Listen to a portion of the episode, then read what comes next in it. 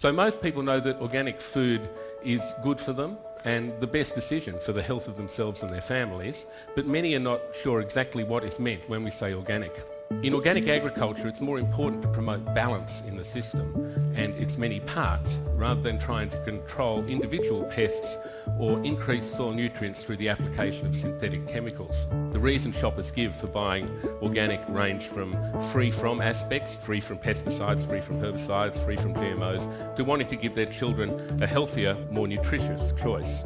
You're choosing what's best for you when you choose organic, but you're also choosing what is best for the environment. Choosing organic means you eliminate that risk for yourself and for your loved ones.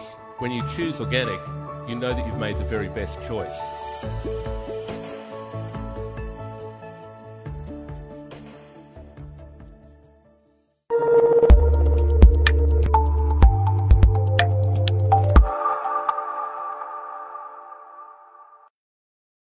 Hi, my name is Mark Bradley Anderson. I'm a career environmentalist and a long term supporter of non government organisations in shaping our society. I've worked for many environmental causes and organisations over the years, including Greenpeace, the Wilderness Society, and Australia's largest environmental organisation, Greening Australia. I love working for organisations that are focused on doing the right things for people and the environment. I love working for organisations that I can believe in. And at the moment, I love being the general manager of NASAA, the National Association for Sustainable Agriculture in Australia. NASAA is one of Australia's oldest organic agricultural associations. It began 30 years ago when a group of organic farmers got together and decided to form an association to help other people interested in organic agriculture and to get into the industry, to learn more about it, and to get people together who were thinking along similar lines. NASAA developed a mission to increase the uptake of sustainable organic agriculture in Australia and internationally through public education, advocacy, research, and the provision of organic certification services.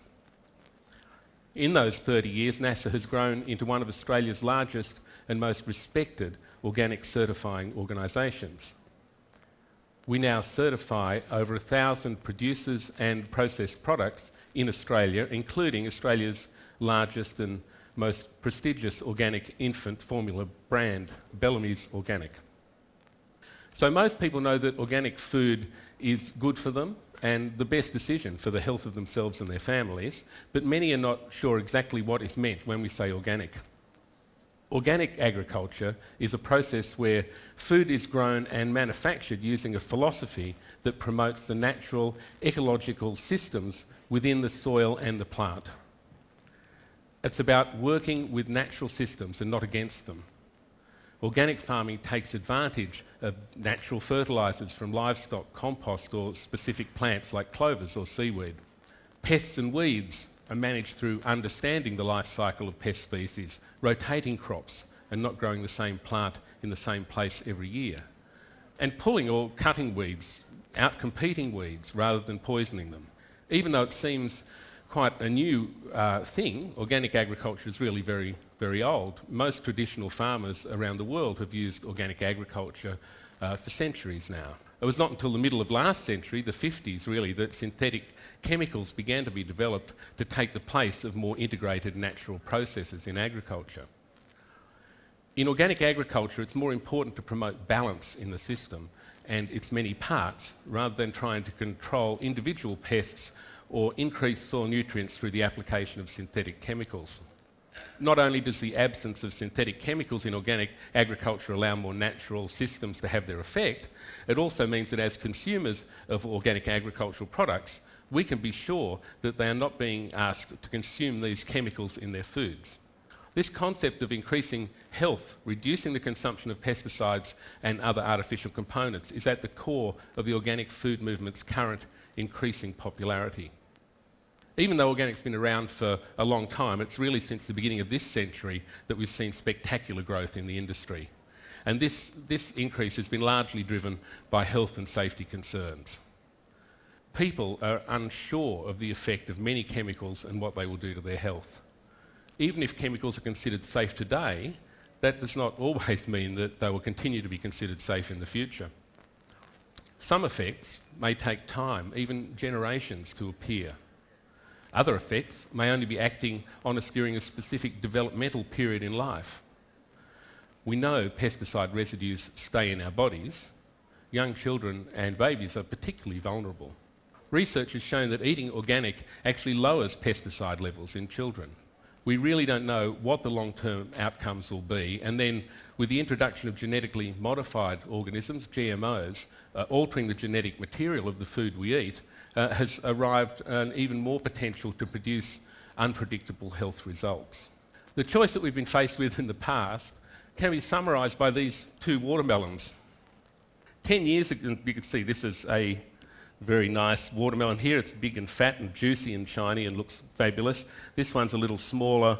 It's not quite so nicely polished and it's got some marks on the skin there. I think as humans, we're naturally drawn towards the unblemished, balanced, good looks of this watermelon. Um, and uh, if all the watermelon was for was looking at, well, that would be fine. But watermelons are also for eating. And when it comes to eating, you need to be able to know more than just what you see on the outside you need to know that this perfect looking watermelon has actually been artificially fertilised with various chemicals during its life. You need to know that to keep the bugs off, it's been sprayed with various pesticides, and to keep the weeds away, it's been sprayed with various herbicides. And sometime in the future, um, oh, um, it might even be injected with GMOs, and you'll have GMO watermelons. Once you know all of that, uh, it certainly changes your mind about which melon you would choose to eat if it was up to you. For 30 years, NASAA have been at the forefront of the development of the organic industry, and we've seen a lot of change over that time. Organics has become much more popular. It's currently growing in Australia at around 15% per annum and, and, has for the last five years, 15% every year for five years. It makes it the fastest growing agricultural sector in our country. And organic farmland in Australia it now accounts for 7% of all agricultural land. Organics is also growing in China. In China, the processed organic food market has grown by 22% over the last year, leading the world in this category. And in the US now, 5% of all food sales are organic food. That's quite incredible. Internationally, though, despite this increasing popularity of organic in various places, it's still relatively small and is a little under 1% of all farmland in the world currently converted to organic. But the increased value added to organic food still makes it a very important part of domestic import and export around the world. And the organic industry is now uh, worth, on an annual basis, over 550 billion yuan. NASAA certifies around 1,000 brands and products in Australia and around the world. Our three largest brands number three, Organic Dairy Farmers, that's their butter you can see in the middle. Uh, number two, Whole Grain Milling, a company that specialises in organic flour and baking products. Uh, and of course, our number one uh, certified brand, Bellamy's Organic. The rise in demand and a limited supply of organic milk makes organic milk the rarest form of dairy. And because organic dairy is rare, uh, it is two and a half times more expensive than conventional milk. However, the retail prices of organic have yet to reflect this cost, which means profit margins aren't looking that lucrative or attractive to dairy corporations. Despite this, Bellamy's is one brand that remains proudly organic. The company was founded in Tasmania by a mum who wanted to provide her child with a pure start to life. She created Bellamy's based on a fundamental belief that children should be nourished just as nature intended. And since then, Bellamy's mission has been to create a healthier future through organic food. In Australia, personal health for the buyer and their family is the strongest purchase driver. The reason shoppers give for buying organic range from free from aspects, free from pesticides, free from herbicides, free from GMOs, to wanting to give their children a healthier, more nutritious choice. In a survey of local shoppers, uh, dairy products are the most frequently purchased organic food. And understandably so, pure organic milk contains 62% more omega 3 fatty acids than conventional milk, and 50 to 80% more antioxidants than conventional milk. With Greening Australia, we specialised in restoring natural environments, particularly on the fringes of farms and in agricultural regions. It was a natural evolution for me to go to begin to look at organic agriculture as it changes the way agricultural products are grown so that the environment is looked after at the same time as we feed ourselves. Australian farmers care about their land. Following organic farming practices also cares for their land. Reducing pesticide use and replacing synthetic pesticides with more nature-friendly products can mean that good insects like bees, for instance, can continue to thrive. It also means that there's a clean, safe food for our native frogs, birds, lizards and mammals that feed on these insects. Removing artificial fertilisers allows soils to build the complexity needed to sustain agriculture rather than just having a chemicals in, food out system. It also allows soils to build biological complexity worms, bugs, bacteria, fungi, all the most important components of healthy agricultural soil. I also live in the countryside, so I'm directly impacted by synthetic chemical agriculture. Overspray and chemical runoff are big issues for my community, and it's good to be able to play a part in reducing them. Modern agriculture has the ability to provide our food, but at the same time, it can sometimes destroy our environment and the landscape's ability to continue to produce that food. You're choosing what's best for you when you choose organic, but you're also choosing what is best for the environment. When you're importing that from other countries, then you are also making a decision to support the environment in those countries. The global movement of organic has moved beyond health and safety and now includes sustainability, environmental outcomes, and authenticity.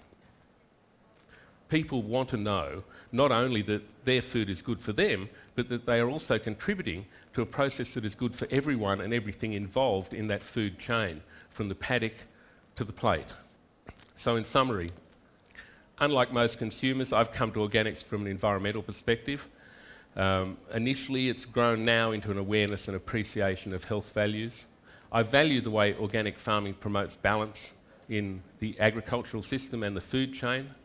I also know that people are increasingly concerned about their health and the health of their loved ones and children. I know now that you can't wash off all the chemicals that are on our food. You can still find pesticide residues inside that food. And today's food can also have built in GMOs. I know that even small amounts of chemicals can have an effect on health. Choosing organic means you eliminate that risk for yourself and for your loved ones. When you choose organic, you know that you've made the very best choice. We're now part of the future health of the next generation, and I look forward to every part of that journey. Thank you.